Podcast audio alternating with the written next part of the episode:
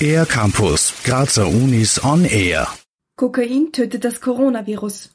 Der amerikanische Geheimdienst hat AIDS in die Welt gesetzt. Papst Franziskus hat Donald Trump im Wahlkampf unterstützt. Alles Fake News, also falsche Nachrichten, die trotzdem um die Welt gegangen sind.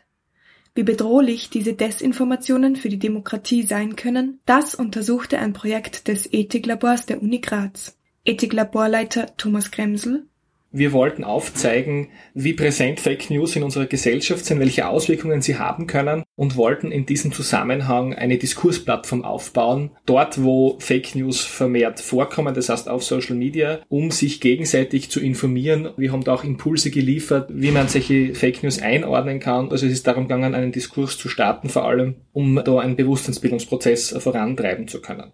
Der Austausch fand über mehrere Wochen in der Facebook-Gruppe Fake News und Demokratie Bürgerinnenforum mit über hundert Teilnehmerinnen und Teilnehmern statt. Wie weitreichend die Folgen von Fake News sein können, erklärt Thomas Kremsel. Wir leben in westlichen Demokratien und Demokratien funktionieren aufgrund einer gut informierten Gesellschaft.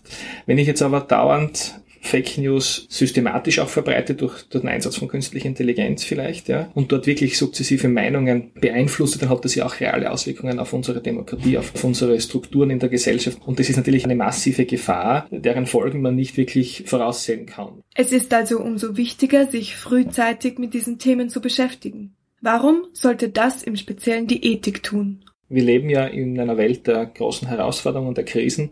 Im Rucksack haben wir alle die Klimakrise, wir haben die digitale Transformation. Und ich glaube, dass angesichts dieser Big Points es ganz, ganz wichtig ist, dass sich die Ethik diesen Zusammenhang einbringt, um Perspektiven auf eine menschengerechte, auf eine umweltgerechte, generationengerechte, gesellschaftsgerechte Transformation dieser Prozesse beteiligt. Weil letztlich geht es immer darum, dass der Mensch im Mittelpunkt bleibt und mit dem würde ich entschließen.